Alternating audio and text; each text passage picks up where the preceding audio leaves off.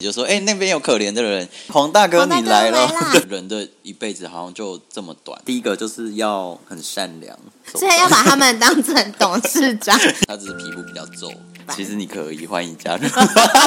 就是觉得说，哎、这个温度是很赞的，那就很温暖的，你感感受到那个孤孤独的感觉。听众朋友，大家好，您现在收听的是臭戏电台之《嘿，你在做什么》？我是 Emma。节目中我会邀请在各种工作中拼搏，有时奋进，有时厌世，听见你我他的故事。今天邀请到和大家分享的来宾是 Michael，请他跟大家打个招呼吧。Hello，大家好，我是 Michael。Michael 目前的工作是华山基金会新竹宝山站的站长。作为本集节目的嘉宾，其实我从年初就开始在脑海中不断想象，当我们真的开始录这一集会是什么样的感觉。其实现在很紧张，也很兴奋。那废话不多说，开始我们今天的节目吧。相信大家都有听过华山基金会，那你已经在这边工作，大概今年是第五年了。想要先请你分享一下这份工作主要内容，还有你日常的行程。华山基金会其实主要是在照顾我们台湾各乡镇六十五岁以上的独居失能失智的长辈。那我平常的工作是在宝山新竹的宝山乡，工作的部分分为三个部分。第一个是去访视我们的长辈，就是每个月我们都会到他们的家里面去看他们，然后关心他们的生活，看看他们平常需要什么样的帮忙，就提供一些协助，或是帮他们连接一些社会上的资源来帮忙他们。哦，那这个名单是怎么来的？就是你们访视的这些长辈的名单。笑什么？你说小天使会寄来？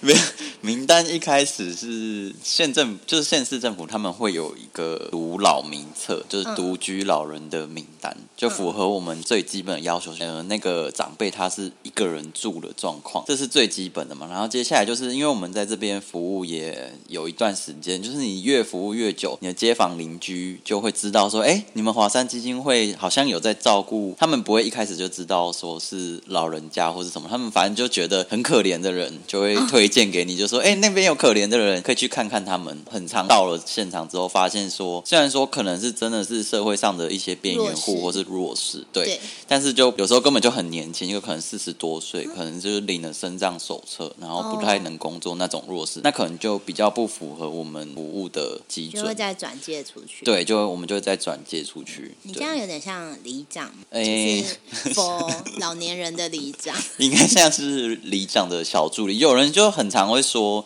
就是你服务到一个呃时间点的时候，就很常有人说：“哎、你这样子什么，你哪一条路都知道，或者是你哪一家你都知道，你要不要来选一下？”选里长是里长，对对对。其实做的事应该也差不多。对，其实蛮蛮类似的，就是关心地方的社区的老人家，对，但我们着重在老人的部分。这是第一个是访视，那那还有第二件，第二件事情就是，因为我们的基金会有配置，就是每个乡镇都只会有一个正职的人员，就是我们、我们就是内部称为叫站长。嗯你想要做很多事情的话，光靠你一个人其实是不太容易达成的。所以第二件事情也是对访视来说也是很重要，就是义工的招募。哦，对，义工的招募，假如说我现在是在新竹县宝山乡嘛对，是要号召当地的青年勇士们，然后跟我一起，我就要跟他们讲说，哎，我现在在这个地方，我想要让长辈的生活变得更好，然后让有需要帮助的人都可以适时的得到援助，认同这样理念的人就可以来参加我们的志工的行列，然后我们会再做一些就是志工上的分类，现在很多企业有 ESG，对他们就应该都很热衷参与。像是去长辈的家里看看他们啊，或是我们办公室其实也有很多行政的一些事务会需要帮忙，都是很需要人力的。光靠我们一个人是很难做到，就是把服务做好这件事。比较大型可能会看到大家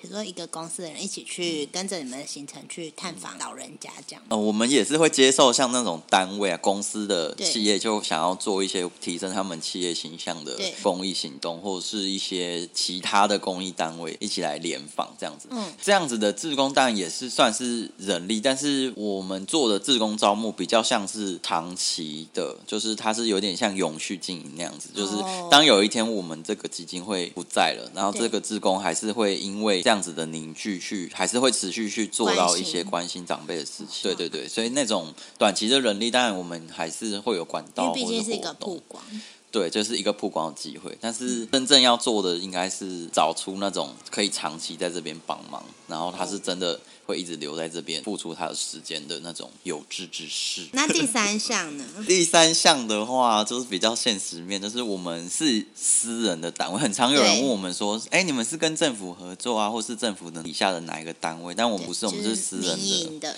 对民营的财团反正，就把我们想象成是，反正就是一间公司就对了。嗯就我们要运作，包含人事啊，或是一些嗯行政的费用，或是办公室的费用，都需要我们自己去募款。对，所以我们第三个工作就是也是很重要的，就是我们跟社会大众募集社会资源，就包含钱啊，还有就是给长辈的一些急需的物资。通常有什么方式？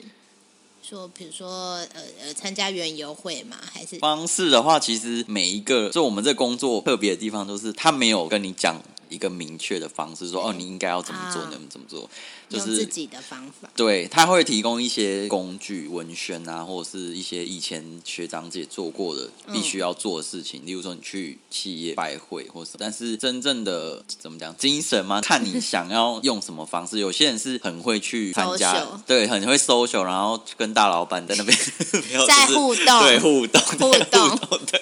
然后有些人是很会经营，就像其实你看你进来的时候，我们对这边办公室看起来就是东西很多，它其实是一个二手店，像啊我们投份的一个站长，他是经营二手店，是就是那个收入是等于很是对，可观吗很可观，就可能等于是一家正常的，就是一般的商店的收入，很惊人。对，但我们这边就还好，就是刚起步，还在努力中。对，所以有很多种方法可以进那行。你你的年龄层应该算是是你们的正职这个站长这个职位算比较偏年轻吗？还是就是现在都差不多是这个世代了？因为已经 三十岁了，也不年轻。讲出来？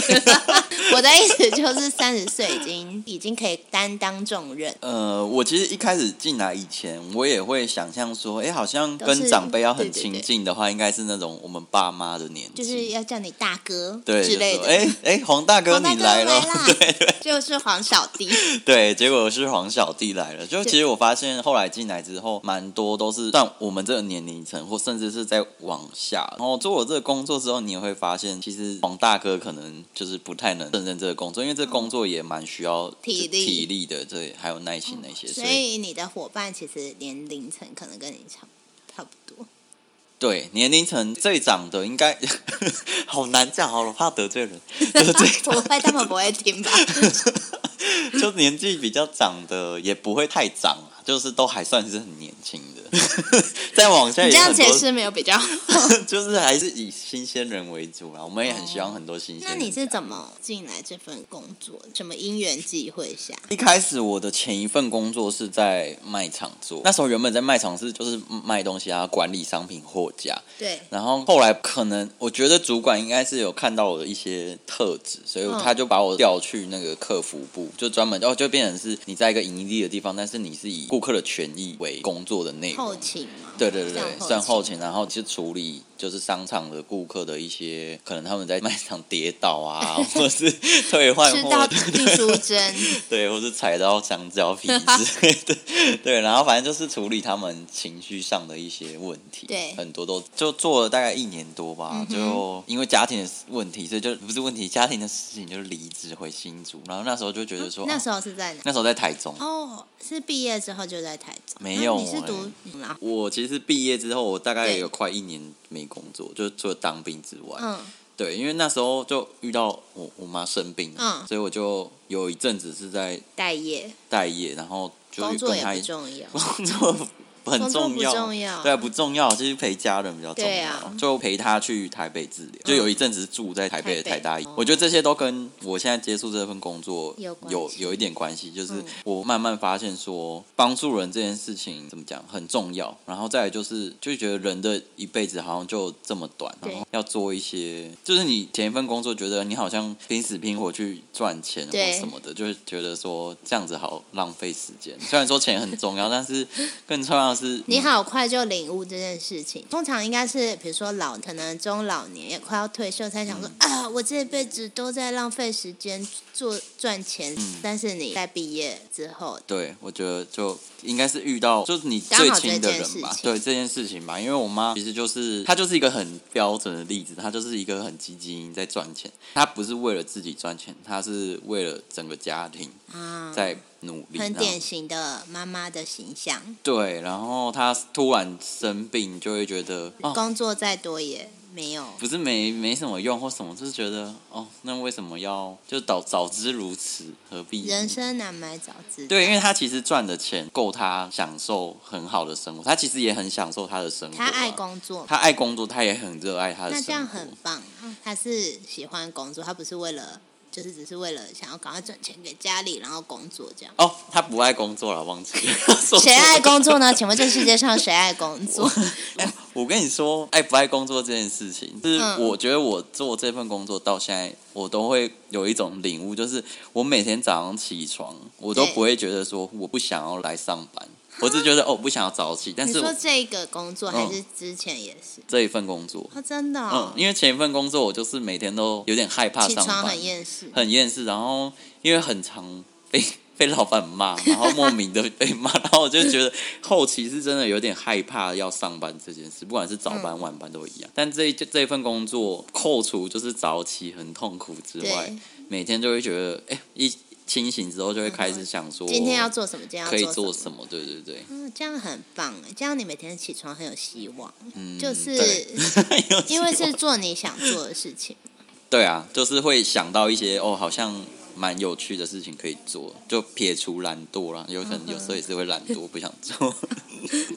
你说就是你从台中回新竹之后，回到新竹了，然后是什么原因你会来这里？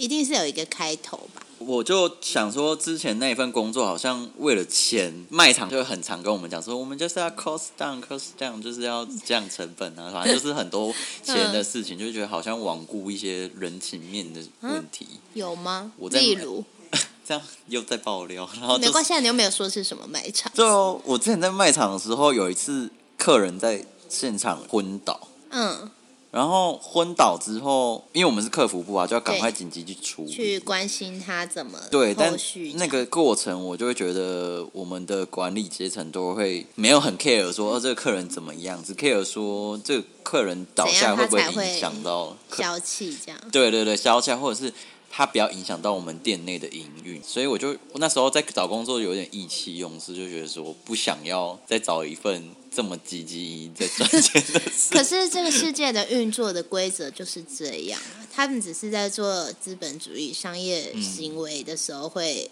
会有的反应。对对对对，确实啊，确实，其实我们我自己也是会有时候会展现出这种现实的一面，但那时候就觉得很气，所以就刚好也是就就你内心的热血的少年，对，就找到就刚好遇到这一份工。其实我有投几个非盈利相关的工作，就是然后你就是已经锁定了要这、这一种类型的工作。对，但也有投像什么喜憨儿啊，嗯或是不同领域的照顾的领域，就是弱势家庭、儿童，然后老人，然后植物人，我也有投，所以这一家刚好有找我去面试，可是这个跟你之前读书的领域是完全不同的吗？完全不同。我大学是念商的，我念行销。因为这样不是就是要你有一些，比如说社工啊，或者什么，他们没有要求这个。哦，这份工作对不需要有社工的背景，但是要大学毕业，就是唯一的要求是这个。那我为什么之前看到有一些哦，还是因为他是要照顾就是小朋友的，可能就是要有一些社工关怀的背景，嗯，所以你入职有一些入职训练。有入职训练吗？先看一下。用职训练。嗯，我们会有一个直属的学长带你说，就是做这个工作需要面对的一些事情，嗯哼，但主要就是就是等于从实习你就直接进对。接轨了，你就跟着这个学长去跟着他的日常。那这位学长在往上晋升会是什么？级别？我们这个职级别在往上晋升是就新竹区新竹区的主管。啊，然后再上去就可能三个区的主管，啊。然后再上去就是台北那个缥缈的地方。比如说像那个宝山乡嘛，嗯。毕竟它就是比较可能相对比较乡乡下一点点，嗯然后跟比如说竹北又有的话，会会有差别吗？你说的差别是，就是呃，比如说自工比较好招募，或者是物资比较快来。物资比较快。我觉得物资的方面，我觉得大大部分的地区，你只要用对方法，对管道对了，应该都还不错。因为现在的物资其实蛮好的，蛮就是有一些多的物资，只是所以会有人固定，比如说像定期定额这样给你。你说物资哦，对，有有一个那个董事长，他是每个月都会说，哎、那我们这个月就例如说定个五号，我们就对去采买。他就带着我们去一间卖场或是商场，就是嗯你就买长辈要的东西，然后他买单，这样就也是有这种很善良的人就回馈给，可能他也是宝山人什么的，他就回馈这样。啊，不是宝山，是我代理琼林的时候遇到的。哦，对一个善良的东西所以你一开始在琼林，嗯，我一开始在宝山，然后琼林的同事去生小孩，然后后来离职，哦兼着。对我就兼。那你觉得这个工作适合怎么样类型的人？适合怎样类型的人？对当然第一个就是要很善良，善良这个标准很难怎么说呢？对，很笼统，毕竟这一个是一个工作嘛。那你觉得你是善良的人吗？我觉得善良很难那个、欸，很难自己说自己是善良的人吧。善良的人就会心软，心软的人就很难让事情进行。哦，对，所以我的特质我就写了说善良，然后你要有耐心，跟你可以多工处理。哦，我觉得耐心应该是这个工作最重要的吧。可是我觉得每份工作都很需要耐心。你可以在工作上没耐心，对同事没耐心，然后就发发脾气。可是你你对长辈如果没耐心，他们会受伤。可是你在公司对董事长没耐心，董事长也会说所以要把他们当成 董事长，也不这是你的职业心得。不是 OK，今天听到最值得听的话了。我阿婆有时候她就是会讲话，比如说比较颠三倒四，然后我就是会捡我要听的，嗯然后回应他，他就会很高兴。嗯，如果你太认真问他说什么什么什么，他自己也会搞迷糊，两个人就会有点快要吵起来。但我觉得你刚才讲的那样，其实你就有具备这个特质，你就是一个善良的人，然后你也是愿意跟老人互动，对你有耐心去分析嗯，老人家说的话哪些是关键的点，然后你也可以多工的处理。那我可以来这里上班。其实你可以欢迎加入。对啊，主要是大家会觉得说，好像跟长辈讲话很很困难，很需要耐心，但其实就是像小孩子一样，你就把他当小朋友，他只是皮肤比较皱，然后牙齿。刚才有台湾狗语吗？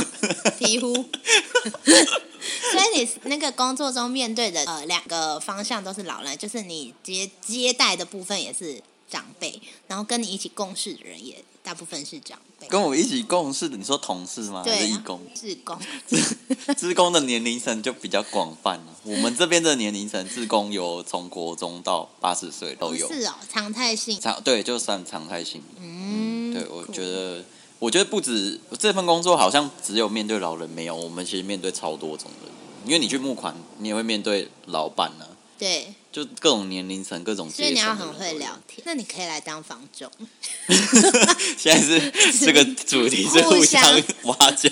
对，你可以当里长，又可以当房仲，又可以这三个工作并不冲突，你可以兼着做啊。里长不能兼别的工作，哦，真的哦、对不起，抱歉哦，抱歉，公民没学好。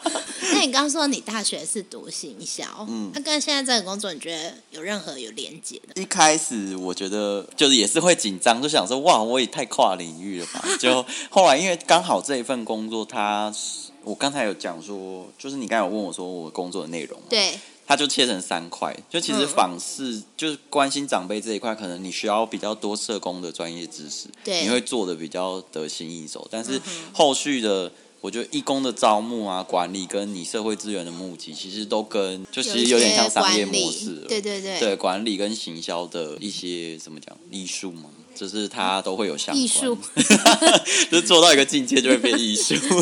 自己那讲，那你来这份工作的时候，你还还有什么？比如说进修是需要，其实都是做中学。一开始因为我今年要满五年，我一开始都是做中学，就是遇到什么状况就哦扣二，抠 out，或是就自己瞎忙，然后其实也 也犯过蛮多，不是说错误，就是比较冲动的事情。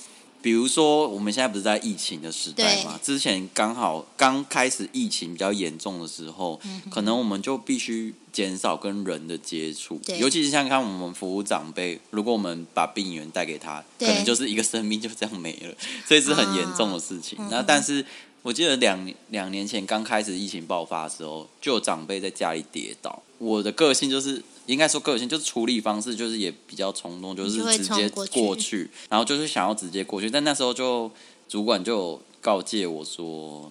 就是你，你确定你要自己过去吗？是不是有别的方法什么的？就从那时候开始，我就意识到说，哎、我自己这样的工作方式其实是不是很专业的啦？不是说不对，就是你当然是很关心长辈，热血，对，就是热血，但是不专业啊！你救了一个人，就跟我们刚刚说的，就是纯善良，对纯纯善良，纯哦对。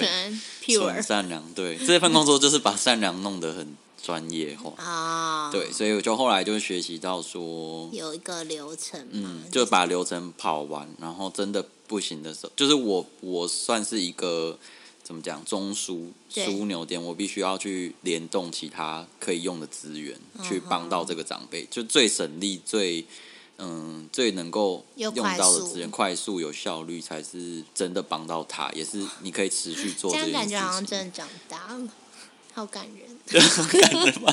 长大对啊，就是一开始会就哦，我现在回想起来，确实就是那时候。超像小朋友，就是一看到照片跌倒，然后就地上都是血那种照片，就会立刻就出门。那个居服员拍的，去煮饭的居服员是那个嘛政府单位的，对然后就拍给你们，他不能帮忙。居服员其实不能呢，因为他是应该说他可以帮忙通报，但是哦他不太有权限说我要去处理什么的。对，嗯，这样子他们应该忍得很辛苦吧？毕竟他就是看到了，哦，他应该吓死，因为那个阿公住在那种山脚下，嗯哼，他看到他要爬出去，他就是腿软要爬出去，还要爬爬个大概半小时才爬得到人 人就想说，血都止了，不然走回去。血都干了，他都还拍谁没到。拍谁。我有看你的经营的这个社群，都会有一些访视的记录，就是感觉到你对长辈存在很多同理心。嗯你觉得有哪一些因素造就你这个同理心的产生？嗯，你我觉得同理心是有点天生的，哎，啊，天生你是你觉得是可以培养的吗？或是可以？就是嗯，I don't know 哎、会 嗯，可是像我看跟着小孩，呃，对，应该是应该是后天的吧。小孩一开始也不会看到什么受伤，就说呃好可怜什么，都是看着就是大人，然后就说哎，他那个小朋友受伤好可怜，我们要去秀秀他，然后他就会才会学到说，哎，受伤这件事是很可怜的，我们要去秀秀他。我有发现说自己对于嗯就是周周遭的人的那种情绪的反应，嗯，或是他的感受，对，我会比较花时间去感受他的感受的东共感力西。比较强。对，然后哦，我讲一件事情，就是我妈现在就过世之后，然后有一次我整理她的遗物，也不是整理，就看到她有一本日记，嗯，她就在里面记载一段故事，就是大概我小时候应该五六岁的时候吧，对，她就写说今天发生一件事情让他印象很深刻，他就说文宇晚，他就说我晚上回家的时候就哭着，那件事情我已经忘了。然后他就说我哭着跑回家，然后他问我说怎么了，他以为我被人家打或什么的，嗯，他就说我跟邻居在玩的时候，就在邻居家玩，嗯结果发现说有一只可能麻雀还是什么的，就鸟飞进家里面，嗯。然后我的邻我那群邻居小朋友就把家里的所有的门窗都关起来，就不让那个鸟出去，然后那个鸟就在家里这样四处乱撞，飞飞飞撞，然后飞不出去对。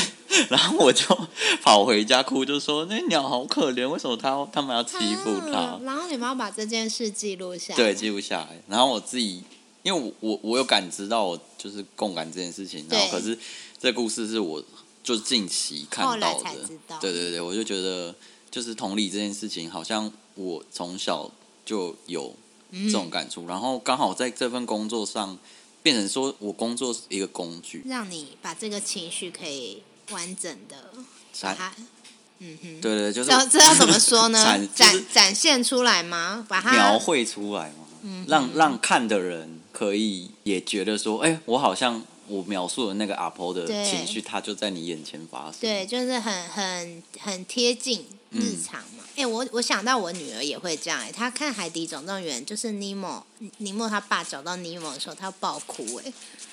他们找到了，然后就是会哭到一直停不下来，这样，哎、我我觉得要鼓励，就是就是很感人啊！我就说这样很好啊，你看他们找到了什么海龟怎么样？你有哭吗？有，我也是会哭。我我们家就是比较，而且我觉得我女儿是高敏，就是嗯比较容易会有这个情绪。然后我他扣子没扣好，他也会发现，就是这好像是高敏的特质。他会喜欢扣子扣好，然后拉链拉好，嗯就他会注关注小的东西，然后他情绪很容易受别人影响，这样、嗯，对，就要比较。玻璃心，这比较玻璃心的小孩，要多多 care 他。那你照顾上不会很辛苦吗？要一直可是我觉得我也是，就是共共也有共感，所以就是我也会想很多，嗯所以就是会预设这些。像我最近在帮我朋友用那个性别派对，然后呢，我们不是就是要猜性别，我我有嗯设计一个是祝福小卡部分，然后小卡的话本来是设定跟男生女生，我们是设定蓝色跟粉红色，嗯，然后我就想说，可是这个祝福小卡以后要留给他看。如果他觉得说，他、这个叔叔以前觉得我应该是男生，这个阿姨觉得我应该是女生，就是他看到会不会不开心？我就把那个颜色换成黄色，换成布丁的颜色。全部都是布丁。对，然后我就想说，嗯，这样看到应该就不会觉得说，嗯，他们以前觉得我应该要是男生，应该要是女生，哦，就是想很多。对，那那那如果是跨性别呢？跨性别黄色很可爱啊，黄色很棒啊，布丁的颜色。就你就统一都是黄色，统一都是黄色啊，但是就是 这很感人。自以，为贴心啦。我觉得很贴心。我就跟妈妈说，会不会觉得很多余？她就哈哈哈。哎、但是大家知道蓝色是公主的公主的颜色吗？蓝色不是蓝粉红色迪士？尼有说蓝色其实是公主颜色。你看仙杜瑞拉穿什么？蓝色对，然后还有贝尔，她还没变成公主前也是穿蓝色，哦，然后白雪公主身上也有蓝色。哦，对，所以其实蓝色才是公主的颜色。那哦是哦，对，蓝色就是它那个色彩的意义。他定义的吗？他没有定义，但是他想要这样子。哦迪士尼说什么就是什么 给他权利。儿童界的权威。那嗯，就是像这个历程，可能就像你刚刚你有提到，就是你的共感能力比较强，还有别的原因吗？就是你刚刚也有说，可能就是因为妈妈的缘故，造成你对长辈或者对呃有身体有病痛的人比较多同理。就那时候陪妈妈住院的时候，对，然后就会看到比较多生病的人，生老。对，算是看了很多，然后就觉得有些人就真的蛮蛮辛苦的，在医院，尤其是那种活活了很久、很多岁数的人，然后生都已经生这么严重的病呢，就还一个人躺在病床上，我就觉得那时候好像医疗不是他最主要需要的，因为可能病已经病入膏肓，对，我觉得他反而比较需要是一些简单的陪伴或者是关心，善终。对善终，对你就是让他临走前有感受到说，哎，有人在关心他，有人嗯。就这个世间还有一点温暖，不要就是好像孤苦伶仃的走掉，我觉得就很功德一件。因为医疗可能就只是让他的身体的机能维持在他可以活着，但是他其实内心其实是很孤嗯，我觉得医疗这件事情是，嗯，会越来越进步，就每个人都可可以一直活着，一直活，一直活，一直活。对，但是尤其科技医疗这种就是硬比较硬的东西在进步的时候，嗯、内心的那种感受就消失的会更快，你就没有时间去感受人跟人之间互动的那种温暖。我觉得这才是，嗯，怎么讲？人类生活的意义嘛，对啊，所以我就觉得活着的意义其实这样子。对，所以我在做这份工作，我在记录跟长辈的互动啊，跟义工的一些小故事的时候，我都比较我就心里想的是，我想要把我当时候发生这件事情的时候，心情，我跟他互动之下，也是那个温度写下来，就是觉得说，哎、这个温度是很赞的，那就很温暖的，或者是会不会太腐烂？很温馨的，很贴近人心。我觉得不一定是很温馨的，因为我也不想要把长辈的事情写的好像很都是正向，很很怎么讲，很很惨烈的那种。但是、嗯但是我又想要陈述，例如说，呃，阿公他因为阿婆突然过世，然后我想要把他很不习惯的那种心情写下来，可是嗯。又不想要写的好像哦可怜到不行，嗯，我就一可是这。就是实际的状态会是这样子，对每个人解读又是不一样。嗯，所以我就想要把它写的比较，让每个人的解读是你感感受到那个孤孤独的感觉，但在同样的范围，嗯，但是他其实也在抗衡这个孤独嗯感，跟习惯这个孤独感。我觉得这才是要写出来呈现给大家看的，就是每个人都会经，有可能经历到这种事情，嗯，但是。其实很多人经历的时候，你还是在努力，尽管他都已经快一百岁了，可是他还是在努力这件事情。是啊。嗯我昨天看《天外奇迹》也是，就是那爷爷的太太突然过世，也不是突然，就是老了然后过世，他就整个脸都，我女儿就说为什么他的脸变成正方形往下，垮掉，小孩的形容都好可怕。对啊，正方形往下。嗯但我我阿公刚过世的时候，我阿婆也是超不习惯，而且他每天都会哭，也不是过世的那个当下就是爆哭，就会就会你就会觉得说，哎。你你们俩在一起这么久，你每天都骂他什么脚很臭还是怎么样，打呼很大声，只是这个人陪伴你这么久，骤然离世，你还是你其实我阿公也不是骤然离世，他就是中风很久了，那明明就有心理准备，但你还是会，因为他就是这样消失了。嗯，他可能去当 AI，Chat 为何 GPT，为什么？这是在回应阿公现在在回应那个现在年轻人问问你为什么要帮他乱定职业？哎、我觉得 AI，就不觉得 AI 很孤独吗、a 嗯 i 很像婴儿，然后全世界的人都在测试他，然后他就是这样一直学习，一直学习，然后他有一天就会发现啊，妈的，我是 AI，你好我共感啊！我只是一个机器，我只是一个意识而已，嗯我不存在任何人身体，然后全世界人都在问我问题，为什么阿公要去做这件事？就是因为阿公已经被意识啊，就像 Lucy，你有看到 Lucy 吗？嗯最后变随身碟，嗯它就存在于意识之中，所以阿公现在就知道很多事情，他可以去当 AI。怎么好想哭？所以以后你去跟长辈们接触说，阿公以后 fashion 哦，你可以当 AI。就一直回问题，就会问说：“哎，请问这一段我论文我要怎么写？”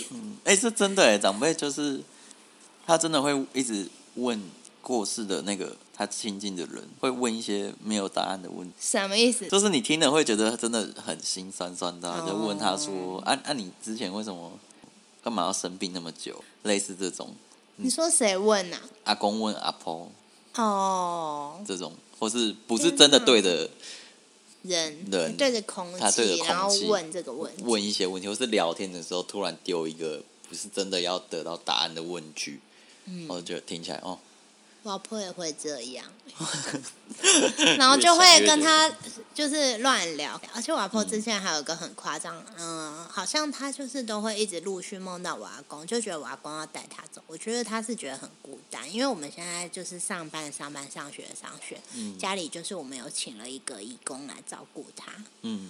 但是就是还是很孤单，因为跟她同龄的人也差不多，就是 都没几个了，嗯。